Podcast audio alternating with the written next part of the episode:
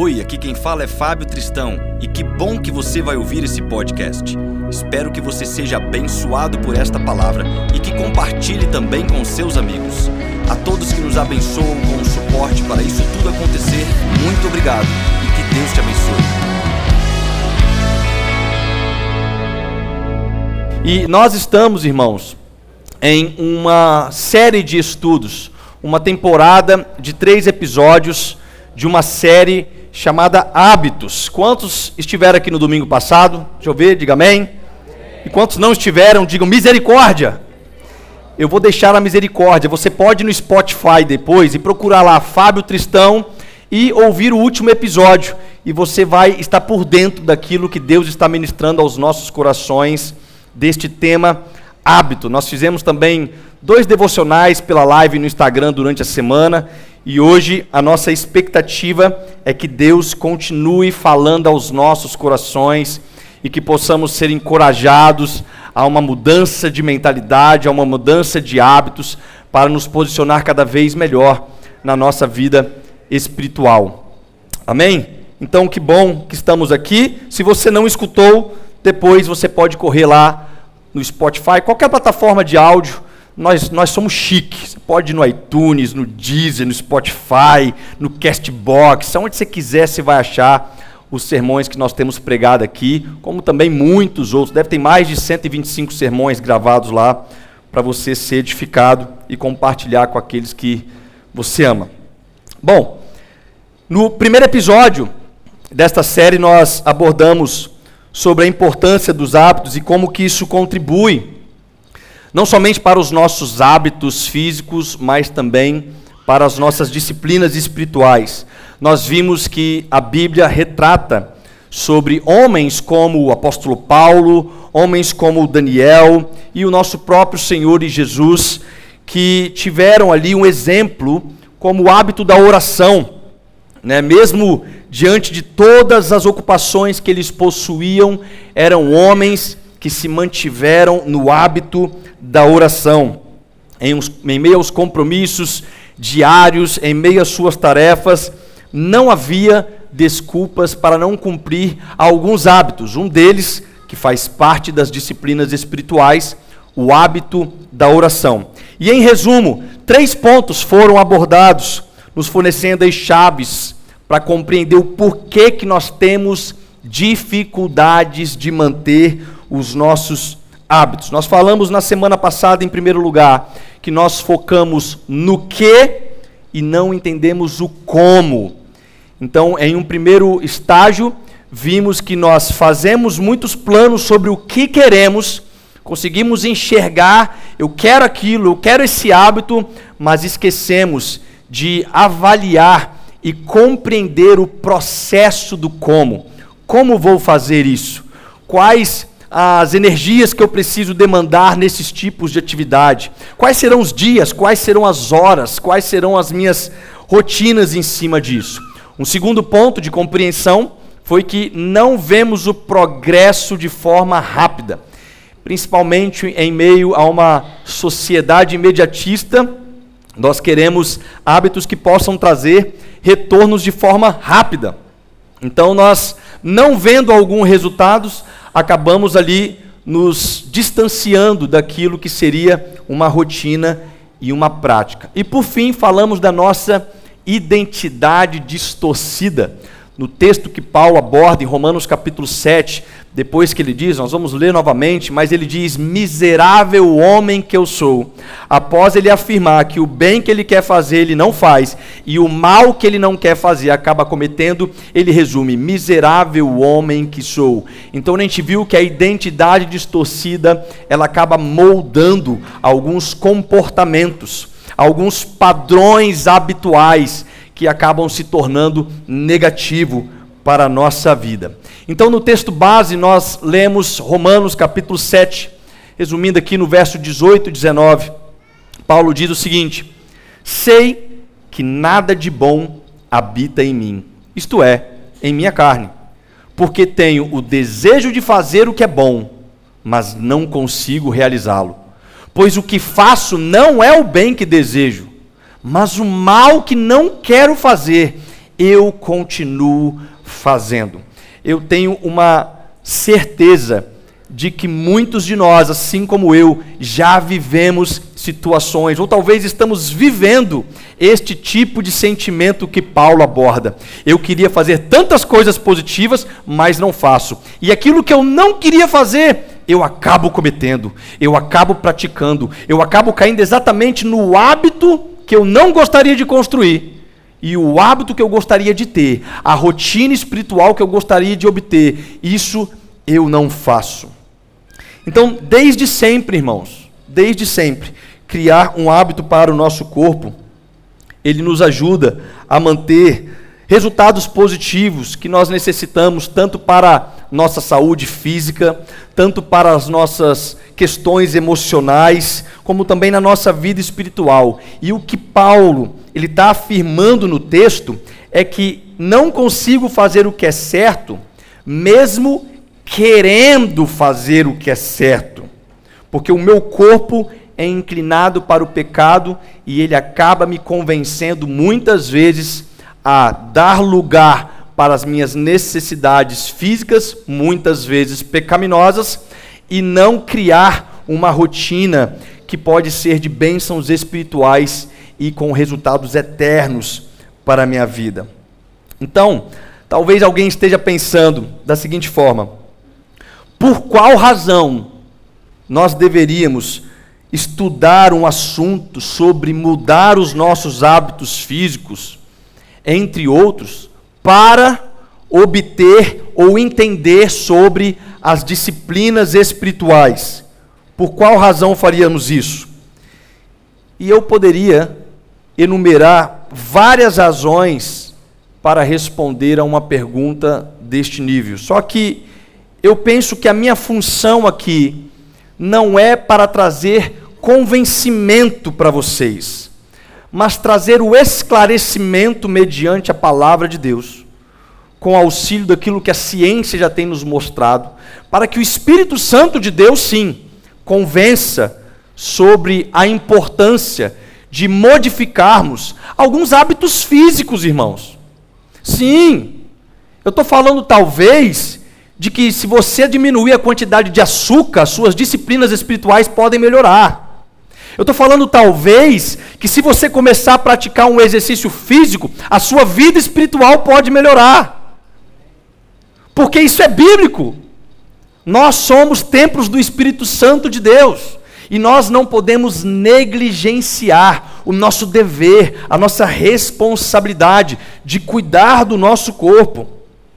Mesmo assim, me importa em dizer que a nossa vida secular, ela não é divorciada das nossas do nosso processo de santidade.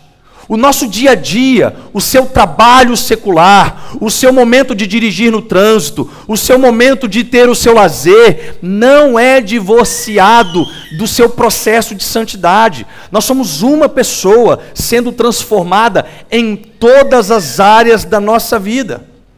E é isso que o próprio Paulo vai dizer em Colossenses 3, 23. Tudo o que fizerem, façam de todo o coração, como para o homem e não para o Senhor. Amém? Não. Ele fala como para o Senhor e não para o homem. Tudo que nós fazemos tem que ser para o Senhor.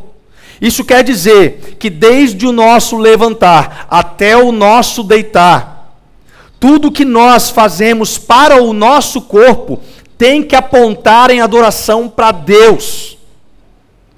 E com isso a gente começa talvez a desmistificar o que por muito tempo não foi considerado pecado dentro de uma bolha cristã, ao entendermos a importância de hábitos físicos que contribuem para no o nosso melhor desempenho de hábitos espirituais a gente começa a pensar naquilo que a gente come, naquilo que a gente faz ou deixa de fazer, naquilo que eu assisto ou deixo de assistir, porque são hábitos que podem trazer prejuízo para a minha vida. Então, a nossa rotina do dia a dia também precisa adorar a Deus. E se eu crio bons hábitos que influenciam na minha saúde, que influenciam na minha alma e no meu espírito, logo eu estou adorando a Deus.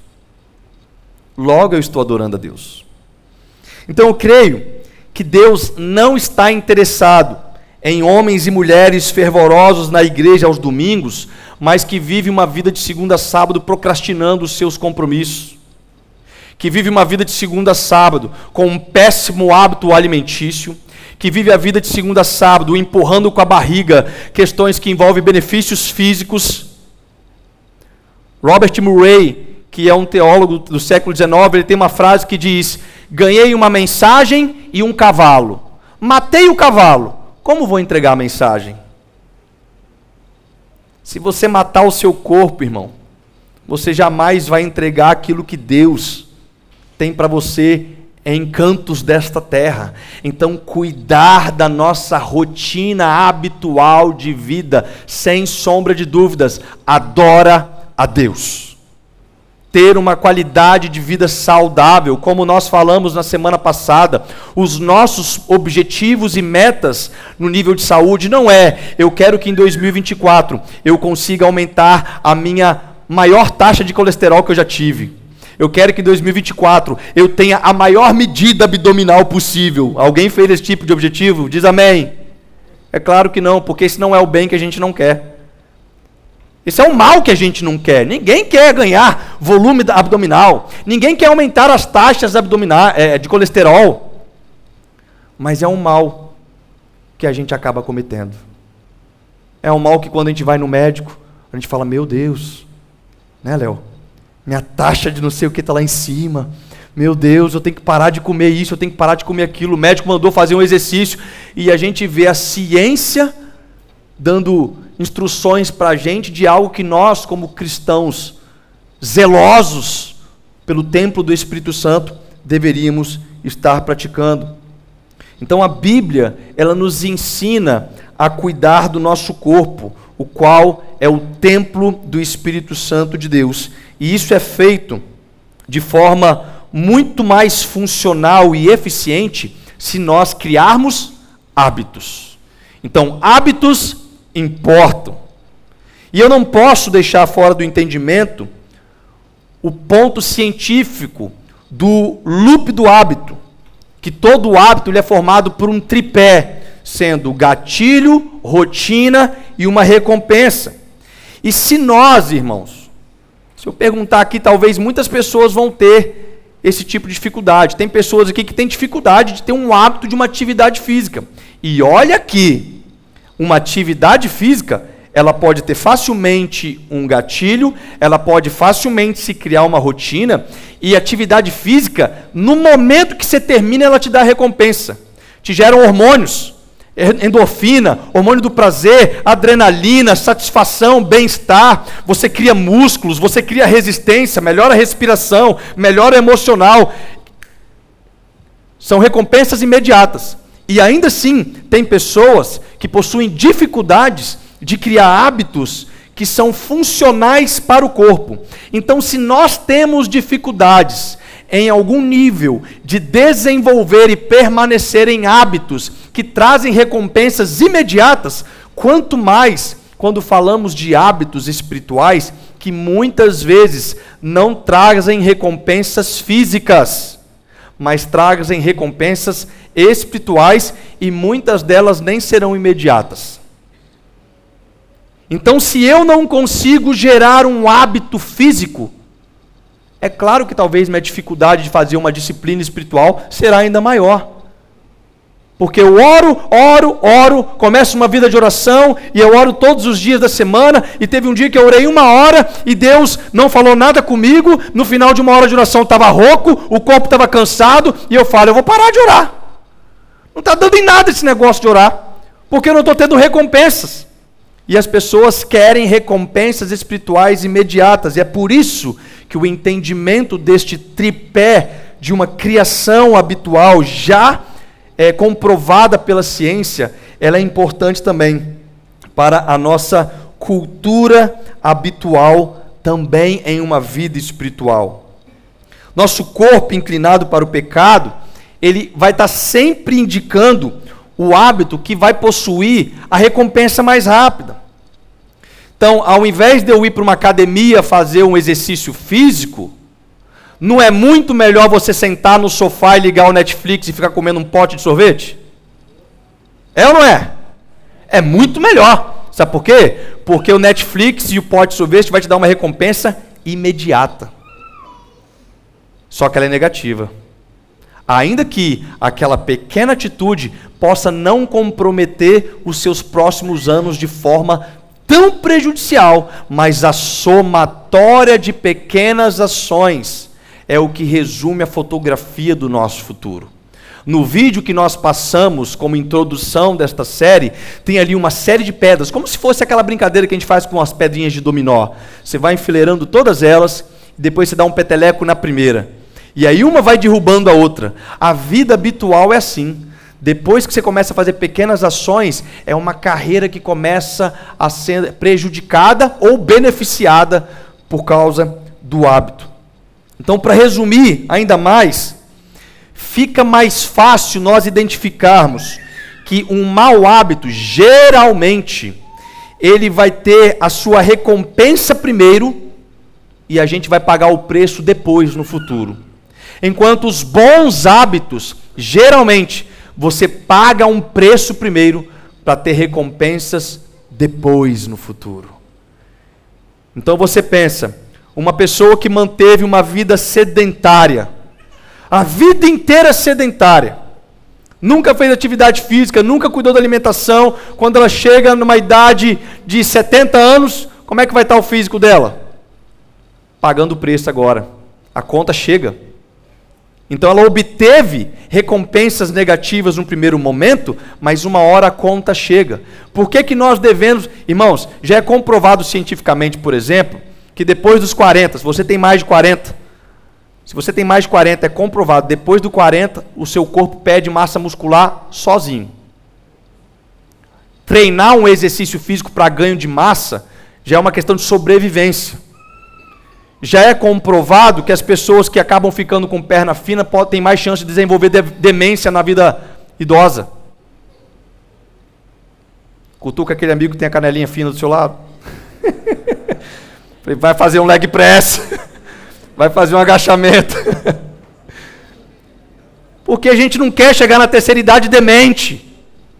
Mas para não chegar lá na terceira idade demente, se eu já não treino antes dos 40, quando eu chego nos 40, eu tenho que fazer um exercício para ganho de massa muscular, principalmente das pernas. Sabe por que, que os idosos caem muito, quebram o fêmur? Falta de força muscular.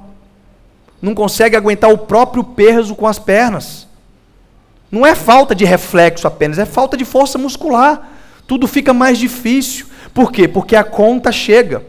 Então você está ali fazendo exercício, exercício, exercício, exercício, e fala assim: meu Deus, já estou treinando há 10 anos e nada acontece. Mas quando você chegar na vida idosa, você vai perceber os benefícios que você adquiriu com aquele hábito rotineiro e rotineiro.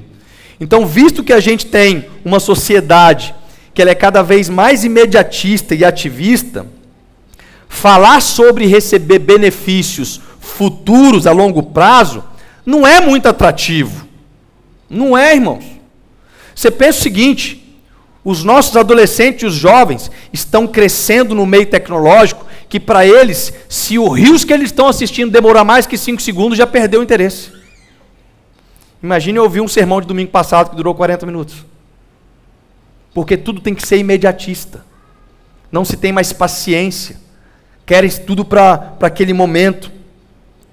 Então, por causa desses pontos, a importância de criarmos hábitos para esse tipo de ação vai tornar a nossa rotina automática. E a gente começa a obter benefícios de tais práticas. Os cientistas já afirmaram que 40% das decisões que você toma por dia são automáticas. Quando você foi calçar o seu calçado hoje para vir à igreja, você não pensou se você ia colocar no pé direito ou no esquerdo primeiro, mas você colocou no mesmo pé que você coloca todos os dias nos últimos anos da sua vida. Sabe por quê? Porque já virou um hábito calçar o seu pé direito primeiro ou o seu pé esquerdo primeiro. Quando você vai escovar os dentes, Você não pensa se você vai começar escovando o dente dessa maneira ou dessa maneira. Porque você faz do mesmo jeito todos os dias, porque já é um hábito. O caminho da sua escova de dente já é automático, você não precisa mais decidir por ela. E eu quero pensar que tem pessoas aqui que têm o hábito de, de escovar os dentes todos os dias. Não é verdade? Mas você sabia que 90 anos atrás, menos de 50% da população mundial escovava os dentes? 90 anos atrás, irmãos. Há 90 anos atrás, menos de 50% da população escovava os dentes todos os dias. Tiveram que criar uma estratégia de marketing para que o hábito de escovar os dentes pudesse nos alcançar como benefício físico. Fica sem escovar os dentes um dia hoje. É horrível. Eu, se eu almoçar e não escovar os dentes, eu começo a morder os meus dentes, eu fico agoniado. Porque o hábito, ele já se tornou algo natural. Eu já sei que após me alimentar pelo menos três vezes por dia, eu vou ter que escovar os meus dentes. E Mike Murdock tem uma frase que eu gosto muito que ele diz que o hábito é maior do que o desejo.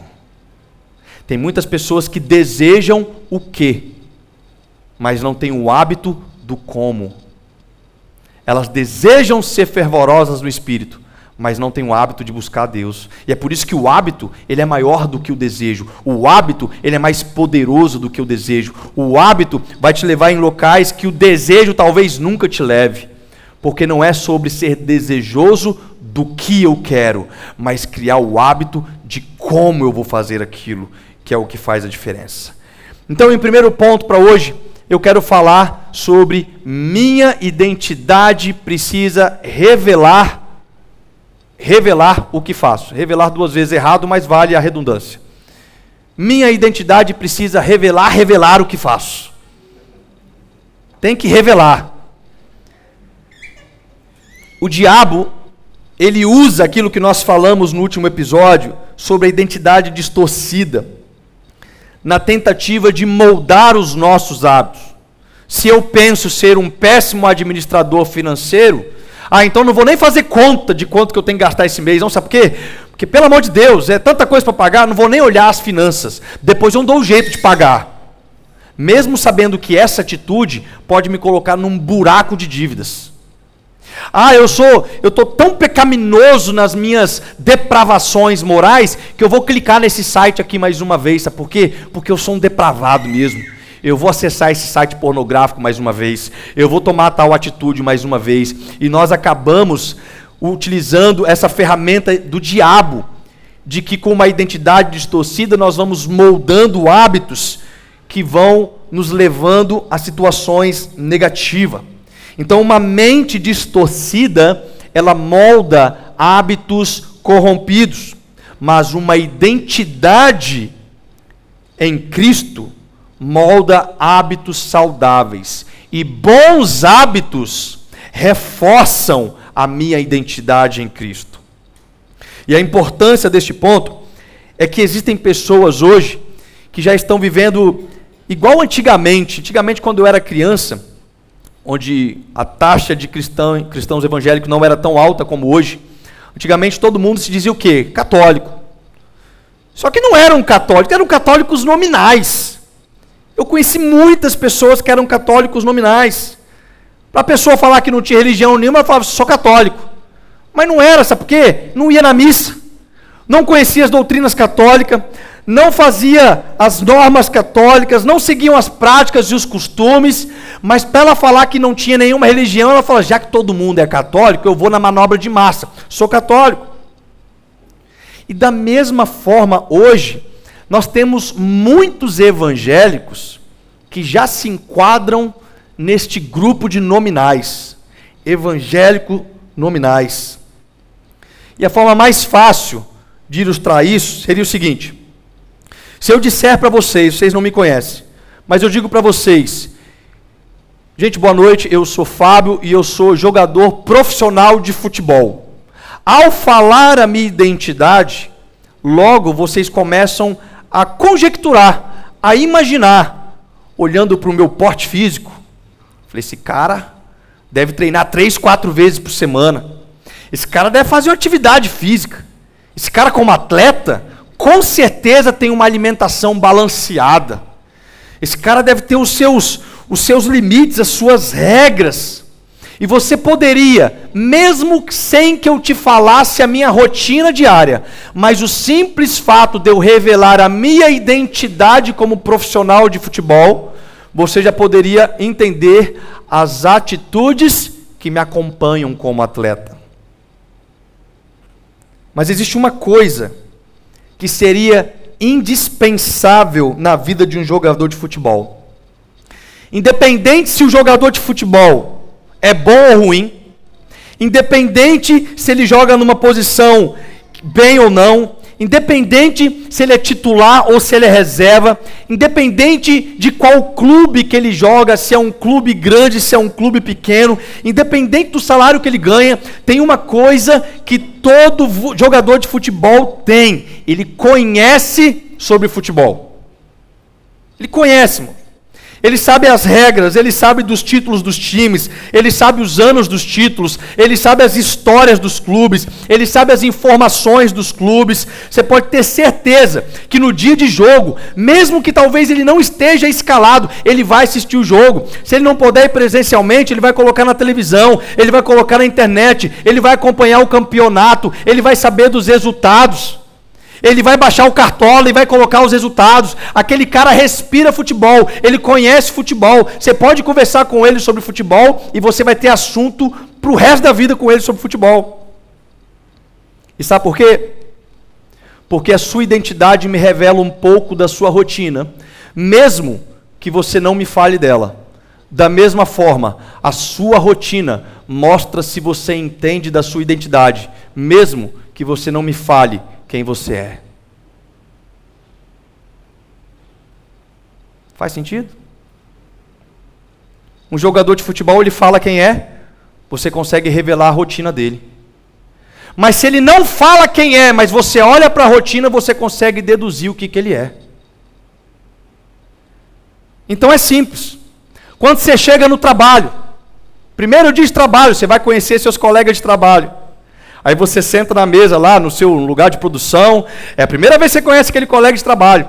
Você falou, oh, beleza, tudo bem, que não sei o quê. E aquele cara já começa a falar palavrão do seu lado. Aquele cara já começa a reclamar. Ele começa, rapaz, vamos dar uma mossegada ali, bicho, pelo amor de Deus. Olha, chama um negócio aqui. Rapaz, é da empresa. Não, vamos pegar, não tem nada a ver não, que não sei o quê. E aí aquele cara, sem falar quem ele é, ele começa a revelar um pouco da identidade dele. E o pior, é que tem muitos desses que chegam depois e falam, eu sou crente. Eu falei, não é, meu amigo. Você não é crente, cara. Você não é, porque a sua identidade revela os seus hábitos. E os seus hábitos revelam sua identidade.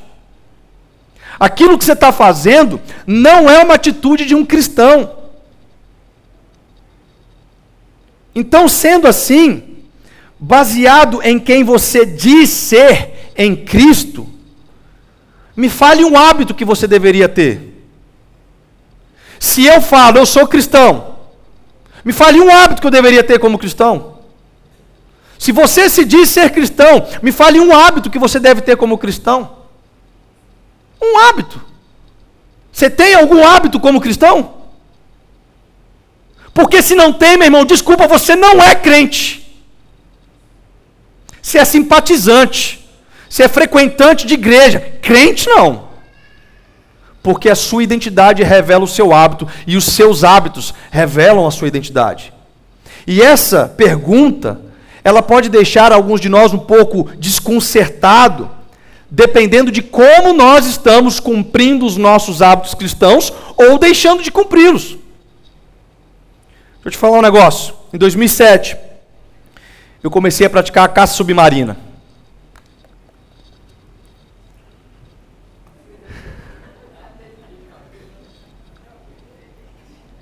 Tem gente que vai achar que tem um Photoshop aí, mas realmente eu aumentei o peixe um pouquinho, gente.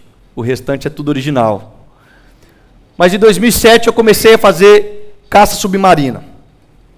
E eu tive a oportunidade de aprender esse esporte fantástico. Um dos esportes mais legais que eu já pratiquei na vida. Por 10 anos eu pratiquei caça submarina. Mergulhei em diversos locais aqui no estado. Tive a oportunidade de mergulhar na Austrália. Eu lembro que na época que eu fui para a Austrália, eu levei, irmãos, eu levei para o outro lado do mundo uma arma de pesca dentro do avião. Eu tive que fazer um protocolo, passar em Polícia Federal, levar as nadadeiras dentro da mala, roupa de borracha. Sabe por quê? Porque eu era caçador submarino. Eu falava, eu sou caçador submarino. Eu pego os peixes e como. Eu não pago peixe, não. Eu vou lá e mato o peixe, boto na frigideira e como. Eu sou bruto, eu sou caçador submarino. Mas depois de um tempo, as saídas para fazer o esporte começaram a se distanciar. As minhas idas para a Bahia, quando eu ficava três, quatro dias caçando no mar, começaram a ficar distante, ao ponto que chegou um momento que já tinha uns dois, três anos, que eu nem pegava nos equipamentos, mas sabe o que eu falava para algumas pessoas? Eu sou caçador submarino, cara. Só que aquilo começou a me incomodar eu pensei, cara, eu acho que eu não sou mais não. Porque já tem tanto tempo que eu não vou para o mar, tem tanto tempo que eu não pratico, que se eu continuar falando para os outros que eu sou caçador submarino, o sentimento que eu estou tendo é que eu sou um mentiroso. Imagina você chegar para a pessoa e ela falar assim: Você malha, irmão? Em qual academia? Ah, eu, eu malho ali na Smart Fit, eu treino, mas tem quatro anos que eu não vou. Conhece alguém assim? Então você não treina, cara. Você não malha na academia. Tem quatro anos que você não vai, cara. A academia já até mudou de endereço, você não está sabendo. Você não vai. Pior que tem alguns que estão pagando quatro anos e não vai há quatro anos. Eu já conheci gente que pagou mais de um ano de academia sem pisar na academia, porque tinha preguiça de ir lá para cancelar a matrícula.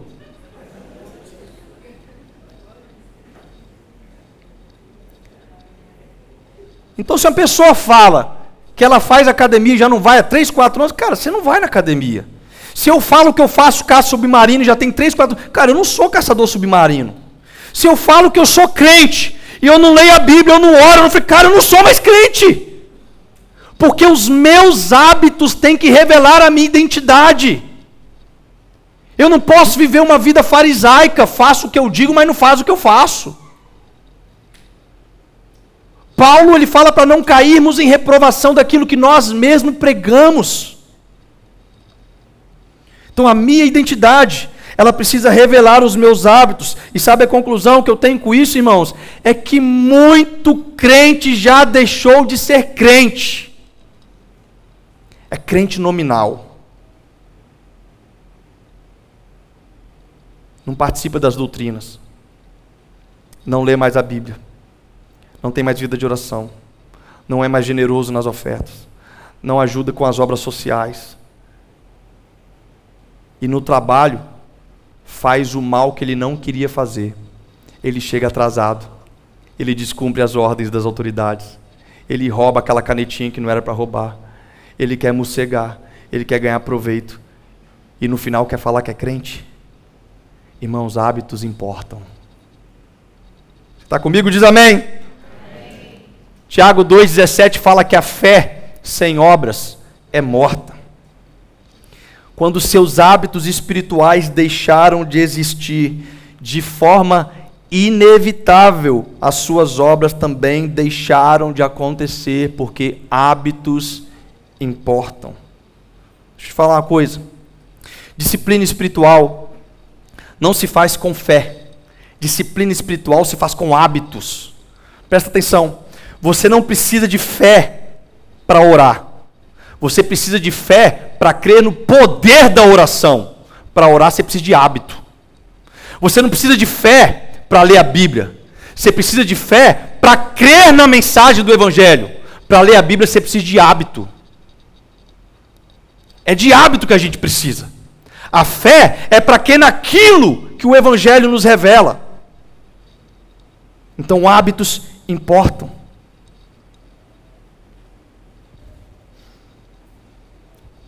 Segundo ponto, são os hábitos angulares. Uma grande descoberta dos cientistas comportamentais foram exatamente os hábitos angulares. Eles estavam estudando uma mulher que tinha um comportamento que foi muito chamativo. Esta mulher fumou durante muitos anos da vida dela. E então ela resolveu parar de fumar. E ela conseguiu parar de fumar e eles começaram a estudar a rotina daquela mulher. E eles perceberam que uma grande contribuição para que aquela mulher parasse de fumar foi o hábito que ela criou de fazer corrida como exercício físico. Ela resolveu que iria praticar o esporte para competir em triatlons de cidade pequenas corridas de cidade. Ela falou assim: Eu quero ser uma atleta de corrida. E ela começou diariamente a praticar atividade física. Então, essa mulher, todos os dias, ela saía para praticar corrida. E esse hábito ajudou ela a abandonar o vício do cigarro. Mas não apenas isso. Este hábito de correr todos os dias, ele também contribuiu para aquela mulher começar agora a se alimentar melhor, porque ela percebeu, poxa, a corrida me fez perder gordura, estou com um corpo melhor, já não vou ficar mais comendo aquelas comidas gordurosas. Então a alimentação dela também começou a ser uma rotina boa. Aquela mulher começou a criar outros hábitos que foram positivos, que ela nem havia se planejado fazer, mas ao construir um hábito angular, outros hábitos positivos começaram a fazer parte da vida dela, substituindo hábitos negativos. Então ela resolve parar de fumar, ela começa a correr para ocupar o tempo dela, e ao começar a correr, ela muda um hábito negativo de ficar comendo no McDonald's e começou a comer a comida mais saudável. Ela começou agora a deixar de comer muita fritura e comer comida mais saudável. Ela começou a perceber que o doce, o açúcar que ela comia, precisava ser distanciado dela e ela começa a comer agora comida mais saudável. E isso construiu hábitos que ela nem havia se planejado. E o nome desta cadeia de, de corrente é hábito angular. O hábito angular ele tem esse poder. Ele é o início de uma fileira de dominó que vai derrubando um e o outro e o outro e o outro e o outro e quando você percebe, você já está derrubando através do seu hábito barreiras que são enormes e você nunca havia pensado em derrubar anteriormente. E quando eu li sobre esse conceito, eu pensei, se nós temos hábitos angulares que funcionam para a vida física, então nós devemos ter hábitos angulares que são importantes para a nossa vida espiritual. E a pergunta que temos que fazer então é: qual o hábito angular para a vida cristã? Qual o hábito angular para um cristão que acaba de chegar no cristianismo, ou talvez aquele que já está no cristianismo e ainda não compreendeu esse hábito, ele precisa desenvolver na sua vida? E talvez seria até um erro enumerar esses hábitos angulares espirituais, mas com a tentativa da gente criar um caminho para a construção de novos hábitos para nossa doutrina espiritual, eu diria que o primeiro hábito angular da vida de um cristão, sem sombra de dúvida, seria conhecer sobre a pedra angular. Voltando ao exemplo do atleta de futebol, sabemos que Qualquer criança que sonha em ser um jogador de futebol, ainda que ela ainda não treine em um time, um clube, só joga ali na escolinha dela, ainda que ela não tenha um físico para ser um jogador de futebol, ainda que ela nem tenha a devida habilidade para fazer testes e ser contratada em times de futebol, a famosa peneira, existe uma coisa que a criança que quer aprender futebol, que quer ser um, um, jogador de futebol no futuro, tem em comum com aquele atleta de futebol profissional. Sabe o que, que é? Os dois conhecem sobre futebol. Um joga no clube, o outro ainda sonha em jogar em um pequeno time da escola. Um ganha salário, o outro só gasta dinheiro comprando as figurinhas para colocar no álbum. Um já tem a prática diária de rotinas que são é, é, acompanham o hábito de futebol. A outra só tem a bolinha para jogar em casa na varanda porque ela sonha com aquilo, mas o que ela faz todos os dias é assistir os jogos, é conhecer os jogadores, é entender mais das regras. E quanto mais ela conhece sobre futebol, ela começa a obter a sua identidade futura. Ela bota a camisa, ah, eu quero ser igual o Messi, ah, eu quero ser igual o Cristiano Ronaldo, eu quero ser igual a isso. E aquela criança começa a crescer se espelhando em grandes exemplos futuros futuros. Então, irmãos, o hábito de conhecer, ele pode gerar dezenas de outros hábitos na vida, seja daquele que está numa questão secular, principalmente naquele que está buscando uma disciplina espiritual. Sabe por quê? Porque conhecer a Jesus, sem dúvida alguma, é um hábito angular pois esse é o ponto alto da nossa fé. João 17,3 diz que esta é a vida eterna, que te conheçam, o único Deus verdadeiro e a Jesus a quem enviaste. Conhecer a Jesus nos destrava para o hábito da adoração correta. João 4,22 diz: Vocês samaritanos adoram o que não conhecem, nós adoramos o que conhecemos, pois a salvação vem dos judeus. Conhecer a verdade de Jesus nos liberta de hábitos pecaminosos que muitas vezes escravizam as pessoas através de vícios, vícios pecaminosos. Porque em João 8,32 diz: E conhecereis a verdade, e a verdade vos libertará. Conhecer Jesus nos transforma para o hábito do amor, porque em 1 João capítulo 4, verso 8 diz que aquele que não ama não conhece a Deus, porque Deus é amor. Conhecer a Jesus e seu amor nos transforma para o hábito da ousadia, porque em 1 João 4,18 diz que no amor não há medo, pelo contrário, o perfeito amor expulsa o medo, porque o medo supõe castigo, aquele que tem medo não está aperfeiçoado no amor. Irmãos, quando nós conhecemos a Jesus, a nossa vida começa a ser transformada, hábitos da adoração começam a aparecer, hábitos da ousadia começam a aparecer, hábitos da disciplina espiritual, porque quanto mais eu conheço a Jesus, mais eu quero me tornar como Ele. Eu não tenho dúvidas que conhecer a Jesus é um hábito angular. Mas talvez se nós perguntarmos aqui para cristãos com muito tempo de igreja e perguntasse assim: "Você sabe qual que é o livro da Bíblia que mais fala da revelação de quem Jesus é?" Você sabe quais são os capítulos da Bíblia que mais descrevem a revelação de quem Jesus é? Precisamos conhecer Jesus, irmãos. Se você conhecer Jesus, eu te afirmo que é impossível não se apaixonar por Ele. Se você conhecer Jesus, eu te afirmo que é impossível não querer se debruçar mais e mais neste conhecimento. Se você começar a conhecer cada vez mais Jesus, eu te afirmo que é impossível não ser movimentado para outros hábitos que você nem havia pensado. Talvez você fala: "Caramba, eu conheci Jesus" e naquele momento que eu fui clicar naquele site, algo incomodou meu coração e eu percebi que moralmente aquilo está errado. Eu vou parar com o hábito pornográfico. Agora eu percebi que ao chegar atrasado na empresa, eu não estou fazendo para o homem mais, estou fazendo para Deus, e Deus não se agrada com atrasos. Então eu vou começar a chegar no pontualmente no meu trabalho, e você vai percebendo que outros hábitos começam a ser transformados na sua vida, porque o hábito angular de conhecer a pedra angular se tornou algo vivo e eficiente na sua transformação de vida.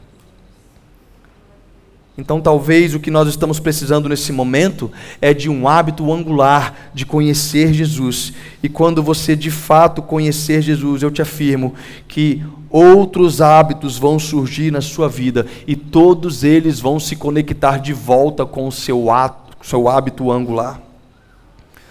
Por quê? Porque eu conheço a Deus, logo eu adoro. Eu conheço a Deus, logo adoro. Eu conheço a Deus, e se Ele fala que permite que eu me comunique com Ele através da oração, logo eu começo a orar porque eu quero me comunicar com Deus, Criador da terra.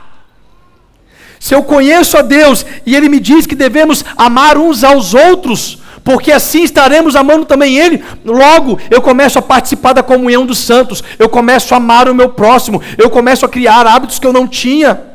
Se tem um hábito que você precisa sair daqui hoje decidido a fazer, este hábito se chama: eu preciso conhecer mais de Jesus.